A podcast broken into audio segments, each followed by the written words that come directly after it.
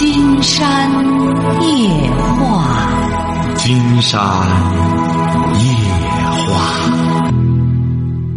晚上好，听众朋友，我是您的朋友金山。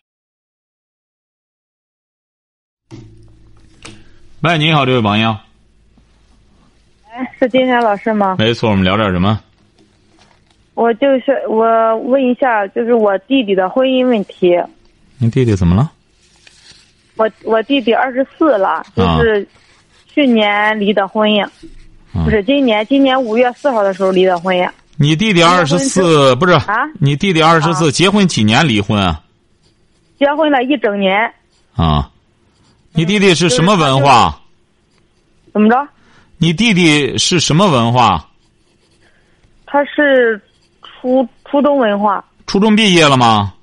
毕业了，毕业之后就是上高中，上了一年就不上了。啊，婚一年离婚了，怎么有孩子吗？也有孩子了。啊，结婚一年离婚了，谁离的？男女方了。谁离的？是你弟弟离的还是女方离的？女方就是在法院起诉的，啊，最后就离婚是女方就和他离了，带孩子走了，是这样吗？对。为什么？他就是说那个他不过日子，他整天就是钱，我我弟弟挣的钱他全拿着吧，全花光了。就是这一年到头，就是把那个结婚给他给他那个钱全花光了，就是这个上班的钱基本上也都花光了，就是不过日子。谁不过日子？不是谁不过日子啊？他那个他那个媳妇儿。怎么人家不过日子，人家还和你弟弟离婚呢？他就是因为，因为他生孩子的时候就说我家里没气人他就是特别生气。啊，就是说这不是你这个当姐姐的也糊涂，就这么一个不过日子的人，也不和你弟弟过，只能这么理解。你就说吧，这个不过日子的人，最终还把你弟弟甩了。你现在打电话什么意思？我我意思就是说，现在他不是又谈了一个对象吗？就是和我挺好的那个。啊。我我把他我把他介绍给我我弟弟了，这不是现在都刚订了婚嘛，就是要了那个三万六，订婚。嗯。然后那个他就是往往前打算结婚，他打算要就是说加起来凑一共凑二十万。凑二十万什什么凑？就也就是说，女方要给你弟。就是说，结婚加上订婚一共是二十万，就是女方要给你弟弟要二十万，是这意思吗？对对对。啊。就是要二十万吧，就是我妈说，你看你两个挺好的，给他说说，别要这么多钱，因为家里这个楼是全款，这个车也有，就是说我不知道该怎么跟他说这个事儿。你说不好使。人家亲兄弟明算账，亲姊妹亲兄弟还人家指定给你说亲兄弟还明算账呢，何况咱俩又不是亲姊妹儿，我凭什么给你打架？她多大了？这女孩子？这个女孩二十六了，我我弟弟二十四。也就是说，这女的也是离婚了，是不是啊？呃，女的没有离，她就没结过婚。啊。嗯。你可以给她打打架。啊，你给他打打架，你说到时候打个折扣。你说现在干什么不打折？你说您这二十六了，比我弟大两岁，要说去掉俩零，是不是？去掉俩零没钱。就是说我我两个都是之前就是说挺好的，遇到这个钱上事儿，我感觉有点说不出口。可是我妈就说，她不是有个媒人嘛，媒人办不了，她就说她男她她她爸爸说她闺女就说非得要这些钱。他他闺女就说他爸爸非得要这些钱，就是推辞推辞，反正就是说想要二二十万，就这样。嗯，你爸妈是干嘛的？我爸妈就说做个小小生意，就是开饭店的。啊，有钱就行。他关键是现在就是说，他这个楼是全款，就是他这结婚的这个楼还是三个三室的，这个这个车也是，就是说也是全款的。你姊妹几个？姊妹两个。哦，你这个弟弟是干嘛的？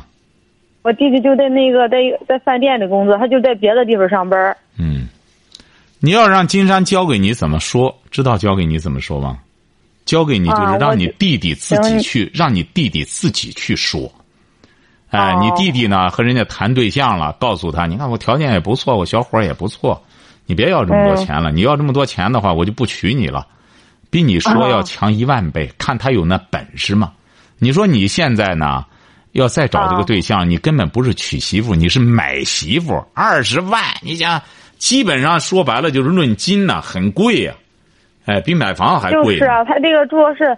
对呀，你说有楼有车，家就是说我老家那一块儿。不是您不能说对，不是房的。您得记住了，您不是对，您弟弟分量太轻了，有房有车也压不住，人家觉得有房有车也不行。你这房子，人家说你又不是别墅，哎，你车你又不是奔驰，你这个这只能说明你弟弟的分量太轻，你应该把这话给你弟弟施加压力。娶第一个，花一笔钱，最终人财两空，是不是啊？对对对，你要不这种事发生，对，你要不给你弟弟了，是吧？对，你要不给你弟弟这次再给他施加压力的话，那你家里恐怕下次再拿四十万再给他买去，越离婚他越不值钱了，他越是成真成了，人家说真成了渣男了，剩的了。那这玩意儿他没这个本事，你老找女的来了，一年都待不住，圈不住。是不是啊？都睡觉生孩子了，拴一年都拴不住。您说您再给他找一个来，还比他大两岁，这女的一进门开价就这么高，你说将来他俩怎么处啊？是不是啊？所以说让你弟弟啊，对对对，不妨先和这个女的处处。你这时候啊，别什么闺蜜不闺蜜的，你这样一说为难人家，人一看你这人好不懂事儿，一码算一码，是不是啊？对对对，你就好像现在有些人一样。使唤别人完了之后，他自蹦子儿不出，非得这谁能治着他，他才能够给别人出点血。你这种人，说白了就怎么着呢？就就很没劲，就是只能说明你现在也是这样。你说你这时候人家提出来了，对你弟弟这个，人家没准还说我还是给你挺大面子。要不是你弟弟说白了，像这种男的，我都不拿正眼看他。你只能是我给你牵上线儿了，要我给你牵上线儿，剩下来的事儿呢，就看你能不能。拿捏住人家这女的了，你要拿捏不住，那就没辙了，是不是啊？对我，我也是这么想的。我那天我就告诉他，我就说你对他说哈，我以后对你好一点，是吧？呃，以后挣的钱全归你。嗯，就是说因为要是说再拿那么多钱话，我爸妈肯定是要借钱。就是说不不想看到爸妈这么辛苦，是吧？哪怕我累一点儿，以后对你好一点，我也这么给他说了。我说你就这样跟他说哈，以后对他好一点儿，别因为。男的对女的好，就应该就是天经地义的事儿我说再说我两个，我们两个也挺好的，我也给他这么说了，他 有点压力，看着。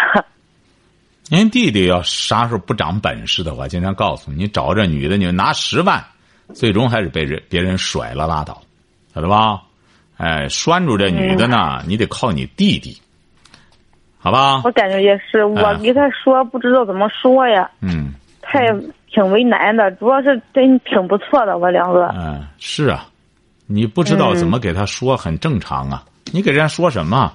给人家说你，你给人家说，你应该给人家这样说，是吧？人家肯定得说了，我管你这个干什么呀？不是不是，你要这样说，金山告诉你，你指定你这个闺蜜很爱听。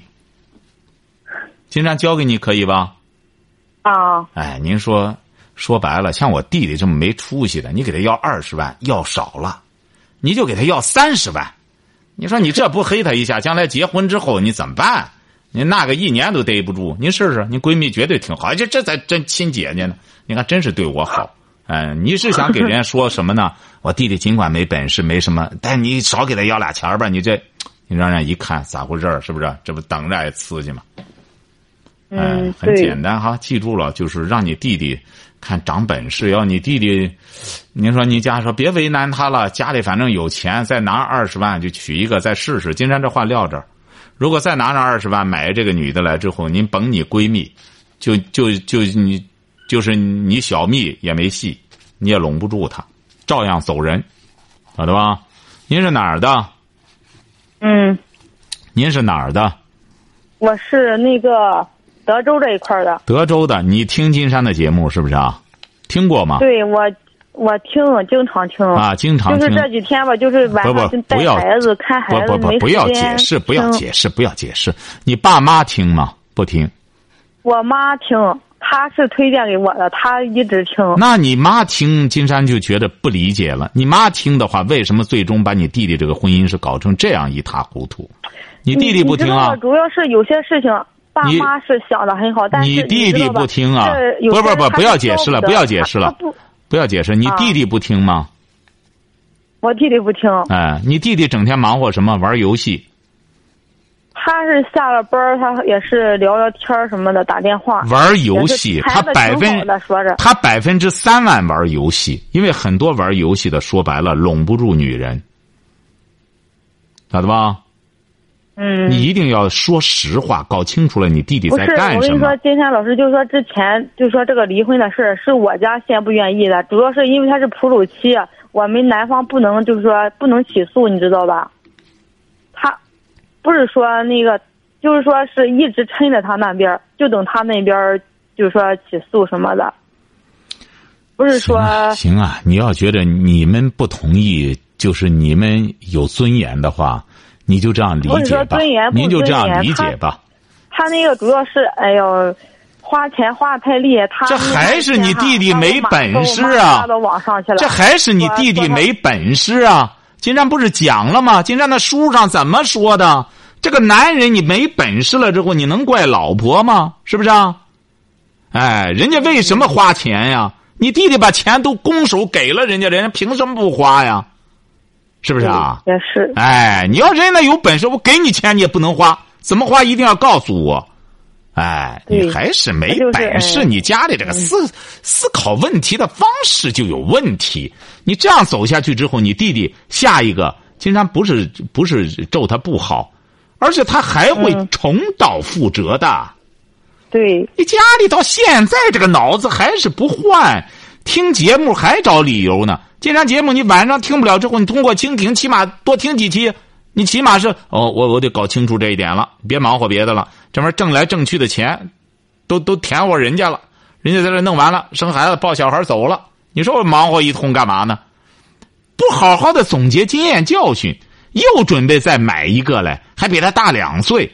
你说人这女的和他在一块干嘛？人家和他在一块干嘛呢？要一开始凭着他的魅力的话，人家就冲人来的，还钱呢，二十万呢，两万块钱我都不要了。都免单了，我就稀罕这人，哎，这没问题了。这婚姻上来开价二十万，你说上来就是基本上就是论斤论斤，一斤一斤的都属于很优质的肉，人家进来的。你还再谈别的还谈得着吗？你基本上就已经是精疲力尽了。买上楼，买上车，再拿上二十万，你家还有多少钱往里填活？你以为这女的来了不花钱啊？他思想观念不改变的话，你知道现在网上，包括很多所谓的那主持人，都在忽悠这女的就得花钱，不花钱找个男的不花钱找他干嘛？哎，女人有钱就得这男人有钱就得给女人花，你得这样忽悠。你想这些女的能不听吗？哎，所以说你当是当不住的。这个胃口更大了，您这闺蜜胃口够大的，一进门二十万，您再往后。你怎么填他这肚子吧？这肚皮你怎么能填满了？你家掂量掂量吧，好吧？你那意思就是说让我弟弟没意思，没意思，让没让你弟弟说，让你弟弟长本事。哦。他说他能说出来了吗？他有他要能说出这个来的话，用你这么费劲吗？你以为你去教他两句就可以啊？这个女的两句就把他顶回来，不愿意拉倒啊！不愿意的算了算了，不给钱算了。挨批刺，那不更难受了吗？再弄弄又抑郁了，哎，晓得吗？长本事，长本事怎么长呢？听节目，听了节目之后去，哟，做男人可不能这样，做男人做的这么憋屈，哎，跟到人家个老婆后面挨批刺，最终人家还休了我走人了，抱孩子走了，你得学耻才成了。再找第二个还是花二十万买，你说你这家里真是有钱花不出去吧？哎，好好反思一下哈！啊，再见哈！嗯，好嘞。嗯。喂，你好，这位朋友。喂，你好。哎，我们聊点什么？哦，是这样的，就是嗯，天天老师你好，我就是说最近就是感觉到嗯，就是生活中，呃，就是关于这个，就是工作还有就是情感这块儿就是有一点，嗯、就是感觉很混乱这样的，有点。您您多大了？还断线了，你说这说话倒挺利索的，断线了，不行，给他打过去吧。哎，这是。所以说，我们有些朋友啊，一定要记住了，嗯，尽可能的讲普通话。不讲普通话呢，你看咱们现在很多听众啊在反映，因为我们的节目呢，它不光是这个一个地域性的节目哈，很多包括在国外的很多朋友也在收听。如果要是咱们不讲普通话的话，嗯，实在是别人听不懂，哎。您像刚才这位朋友啊，就是让我们现在很多年轻朋友啊，总觉着是自己干才能挣大钱。喂，你好，这位朋友。哎喂，你好，不好意思，刚才掉线了。行啊，你有这个不利索劲儿啊，怎么能掉线呢？说吧，说吧，您多大了？啊，我二十九了。二十九，怎么了？怎么觉得出什么问题了？你是什么文化？呃，嗯，博士。博士，学什么专业的？呃，学农业方面的。啊，农业方面的哈。对。嗯、现在工作了吗？工作了。啊刚刚刚工作一段时间。哦，工作了，是不是因为爱情的事儿感觉到有些烦恼？嗯，对，有点。哦就是是现在是交朋友了吗？还没交朋友啊？还是怎么着？就是嗯，处于就是说交那种谈谈的不是很确定的那种关系。哦就是，现在他还对对对是那样的。他是做什么的？他是做什么呢？他也是博士。他也是博士，为什么不确定呢？嗯，因为只是普通朋友，还没有上升到那种男女朋友那种关系。是一就是不在一个单位对对，哦，怎么认识的呢？嗯，就是通过那个一个，就是说一个单身群的一个网啊，就是一个啊，就是大家这样交往交往上见过面吗？见过几次面，见过三次吧，啊，见过三次，在一个城市吗？在一个城市。那应当是可以的，怎么还是是是两个人都都没觉着不确定呢？还是你对他觉着还可以，他对你扑朔迷离呢？对，我觉得还可以，但是他只是，我感觉他只是把我当成普通朋友那种的。那按照我们传统的话，你比如说你俩应当说是志趣，你比如说应当应当说是挺般配了。您说还有什么？你说要过去说这个门当户对嘛？金山觉得也不要理解成一个狭隘的，就觉得是一个门第的问题。你像你俩知识面各个方面，金山觉得挺难得的，是不是？怎么他会一直就是对你这种这种状态呢？也就是说，不想改变这种关系呢？嗯，我也不确，我也不是很确定。那你为什么不主动一步呢？你为什么不能主动一？不是你确定他单身吗？哦，确定，确定他这个是单身确定。啊？对，你俩在一块儿吃过饭吗？吃过。哦，你了解他的大致的家庭背景吗？呃，就是他曾经跟我聊天聊过，啊就是家呃家里就是有一个哥哥，然后再就是他这样啊的，，他是农村出来的嗯，差不多吧，啊就城镇的那种，啊，城镇。对，那你为什么金山觉得有的时候男女之间不一定非得男的主动？像你俩基本确定了这个什么之后，你也完全可以主动一把呀。他多大了？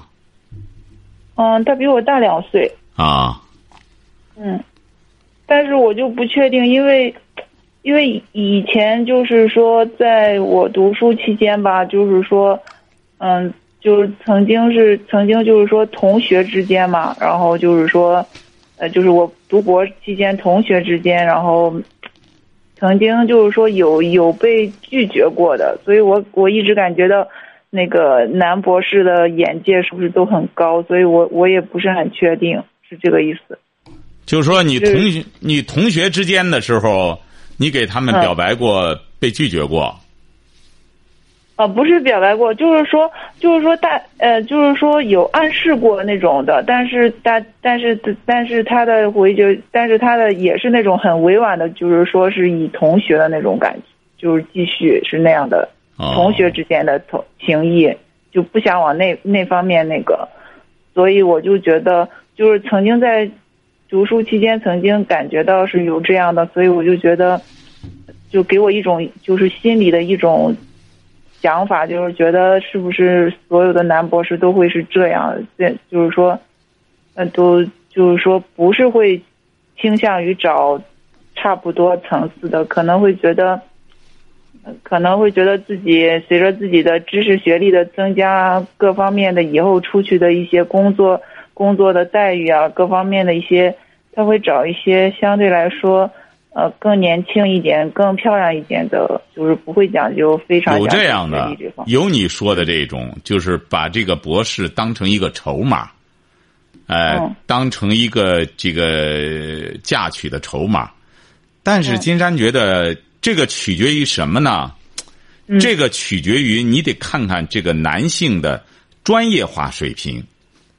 如果要是这个男性确实是读书人，而且专业水平很高的这种人，金山觉得您说的这种几率就要小一些。人呢，就是顾此失彼。因为金山也接触过不少，因为所谓的读了博士了，其实他就是读了博士了，他对他的专业也不感兴趣，他只是拿着他的一个博士作为一个招牌或者作为一个幌子，晓得吧？你比如说，很简单嘛。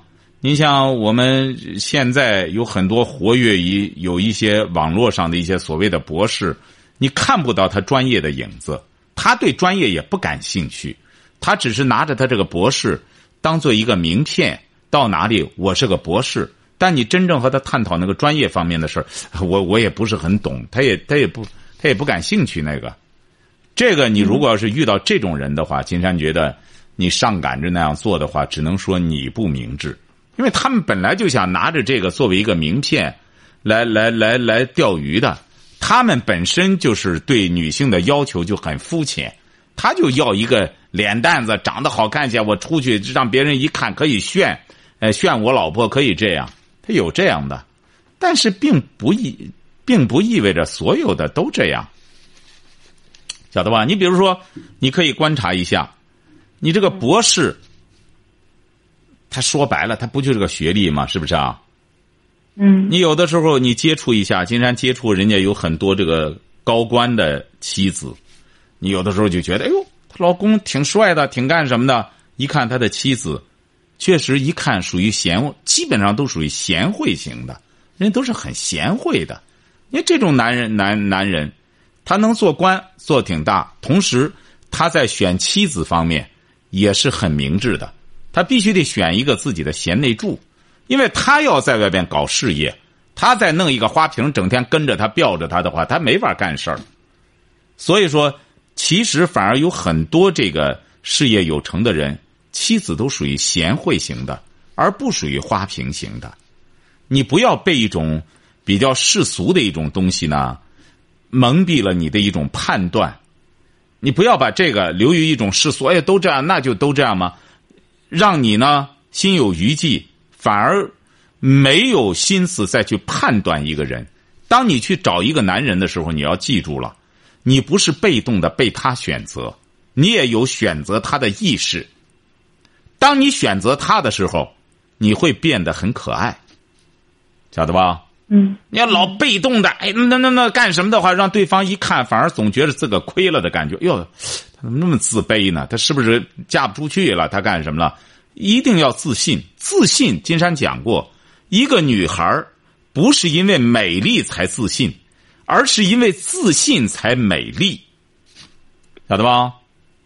嗯哎，你比如说，有的时候有些女孩你看着她挺漂亮，或者是干什么的，呃，这这这有这这这几年，反正空姐也都那么着了。就是前几年，你看有些空姐挺干什么，你真和她聊天嗯，她没话，她也不会聊，她也这啥也不知道，甜不缩的个脸，反正除了给你乐了之外，你问啥一问三不准，啊，一问三不准，你没法交流。但有人就愿娶这样的，娶回来之后养着，哎，我看呀，看画是不是？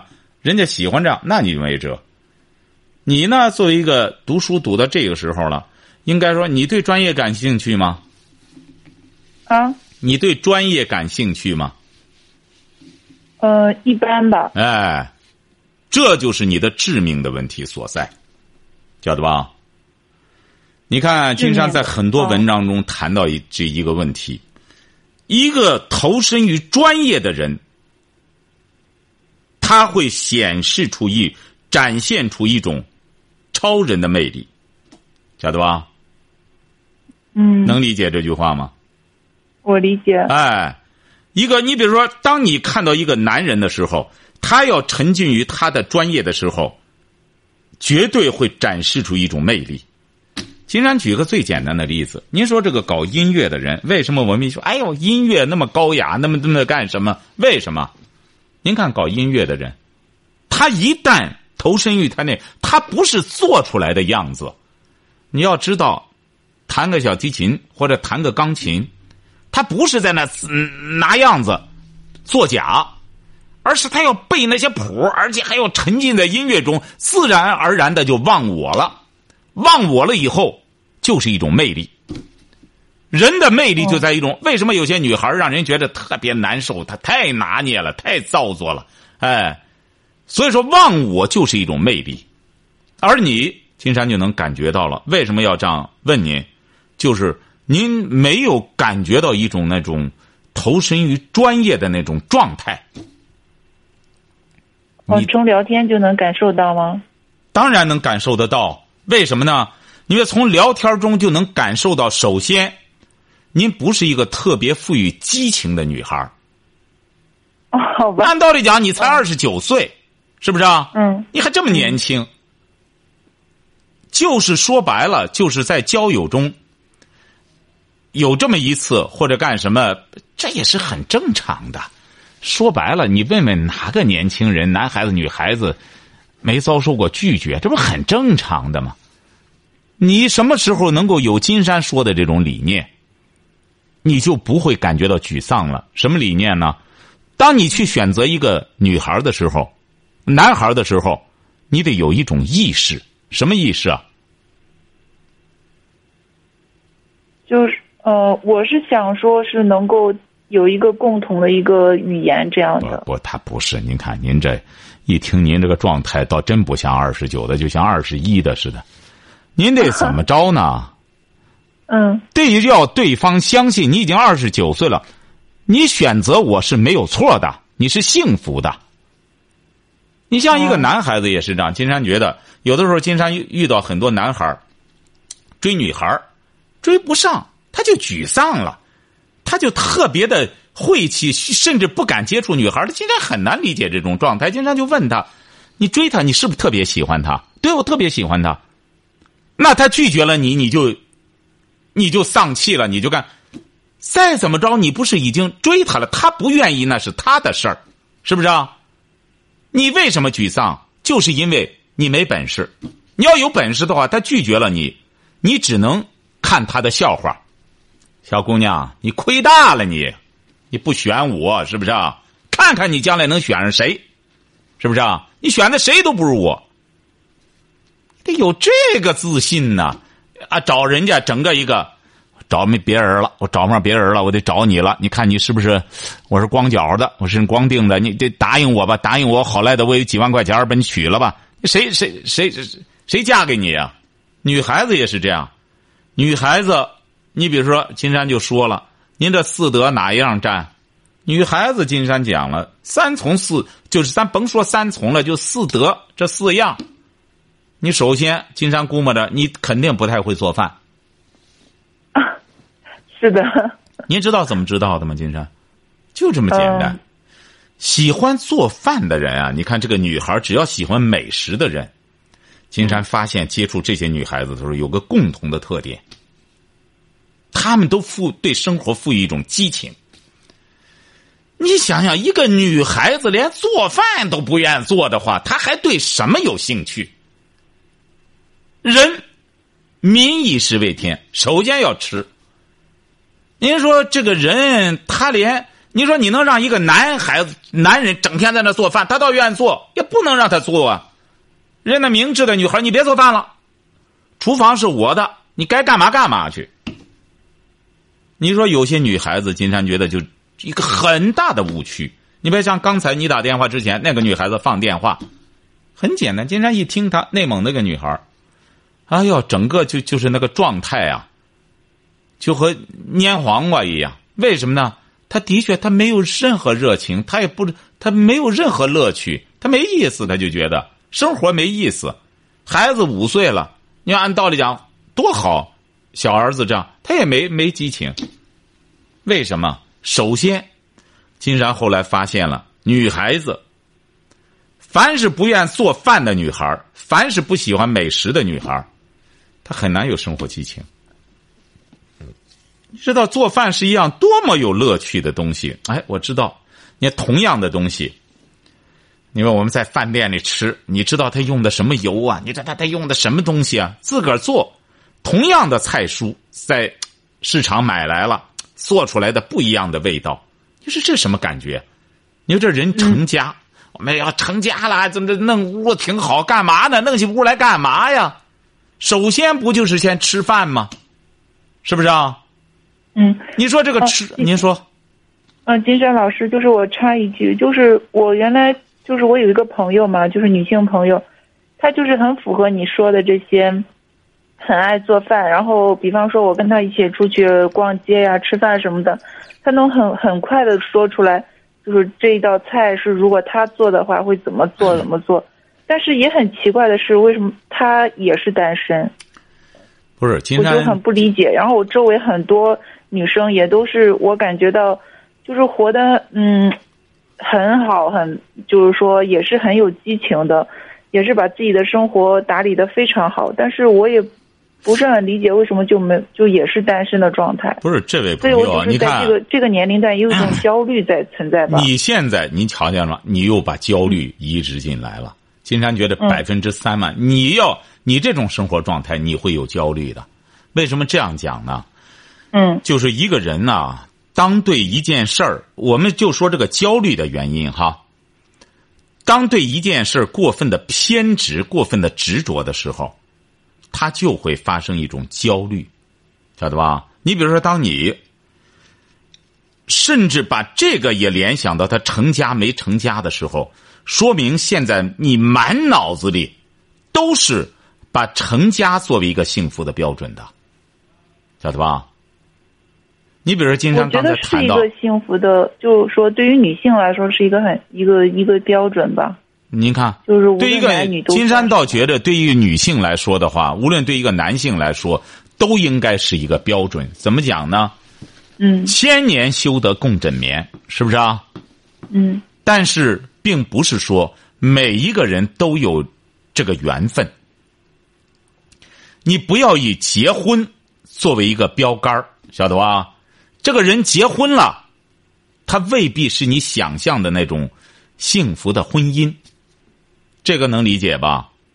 这个能理解。是啊，你想想，现在你要说真结婚的，你说到了我们贫穷的、落后的地方，反而没有落下的。基本上到岁数凑合凑合，大家都能结婚，哎，都能在一块凑一块再生个孩子什么的，而且还不少生，是不是？对，但是我周围跟我很多跟我条件差不多的女性哈。就是很奇怪的，就是都很多都是单身的状态。这有什么奇怪？但是他们也都很有生活的激情，也是热爱做饭呢，也是热爱热爱生活呀。没错。然后也是热爱运动这些的，我就很不很没法，就是说这一方面也没办法，没办法。就是因为你的这个观念，嗯，有些怎么说呢？也不能说观念落伍，而是就是你的一种价值观吧，你的一种价值观不一样。你更看重的是这么一桩婚姻。如果要是你，比如说我们现，就是说我们当代的人，其实已经不以婚姻、不以生育作为这么一个幸福的标准了，不是幸福的唯一标准了，起码是。你比如我们说过去说，不是幸福的唯一标准，但是，但是可能我我觉得就是说，有时候会跟他们聊天，他们也会透露出一些。就是说呃随缘，但是也会透露出一些就是说一点点小小的失落，这是必就是然能从他。们语气中感受出来。那您要和那些结了婚的，他就不是一点点失落了，他很有可能是一大堆愤怒，哦好吧？哎，那那那倒是是是哎，所以说嗯你得人呢都是这样，对自己欠缺的东西呢，总有一份失落，很正常。人这一辈子，人生它就不是完美的，晓得吧？哎，人生它本来就不是完美的。像你现在，尤其你比如说，按照我们传统来说的话，嫁汉嫁汉，穿衣吃饭，一个女人要找一个男的，最重要的一个标准就是什么？自古以来就是说我嫁给你了，你得能养我。我们说是不是这女的就懒？不是，她这个女的，她为什么要嫁汉嫁汉穿衣吃饭？因为女性的一个很重要的承载的一个任务，她是要传宗接代，她要生孩子的。这个女性自打一妊娠之后，大了肚子之后一年，她什么也不好干。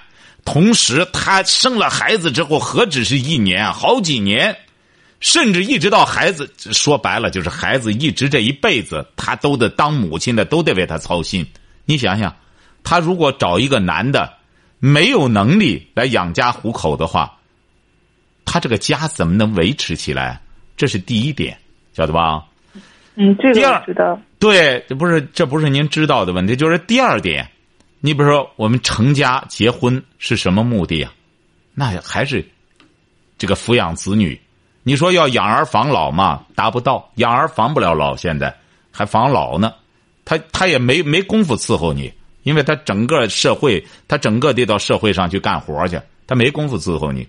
那你到现在，你比如说，对你来说，金山估摸着你对婚姻基本上还是糊涂着，你也不知道为什么非要结这次婚。您说你为什么非要有一桩婚姻？我觉得算是人生的一种一个重要的组成部分。那，那既然这样的话，你完全可以结婚。结婚你不一定非得找博士了，那为什么有的博士干脆下嫁给一个大专生啊？就是这样，当他认为不是，但是心里，但是我的我的思想还是可能会觉得，大家同样的一个同样的一个背景，您瞧见了吗这就是学历啊各方面，这就是会更好交流沟通。呃不，恰恰相反。你比如说，你本身你学农业的，你对他并不感兴趣，对农业，那你对什么感兴趣啊？你并不是这方面的专家，那你说你对什么感兴趣啊？你要和对方要聊什么？文文学方面，文学方面。对，那你要文学方面的话，你找一个大专毕业生学汉语言文学他，他绝对比你比你这个知识面要广。他只要好好学的，你找个中学老师，他本身是学就是大学毕业学汉语言文学的，没问题的，他都能教学生，他和你交流不了吗？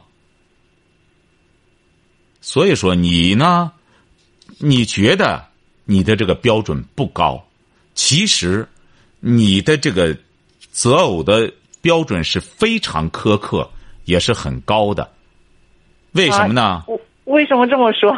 为什么呢？金山刚才说了，你首先，因为你是博士，你就非要想找一个你认为同等学历的博士的，你们才有共同的语言。你看，你首先不想亏了自个儿的这个博士的这个文凭，我要找一个相等的。那么你想过没有？其他方面你能满足对方的虚荣心吗？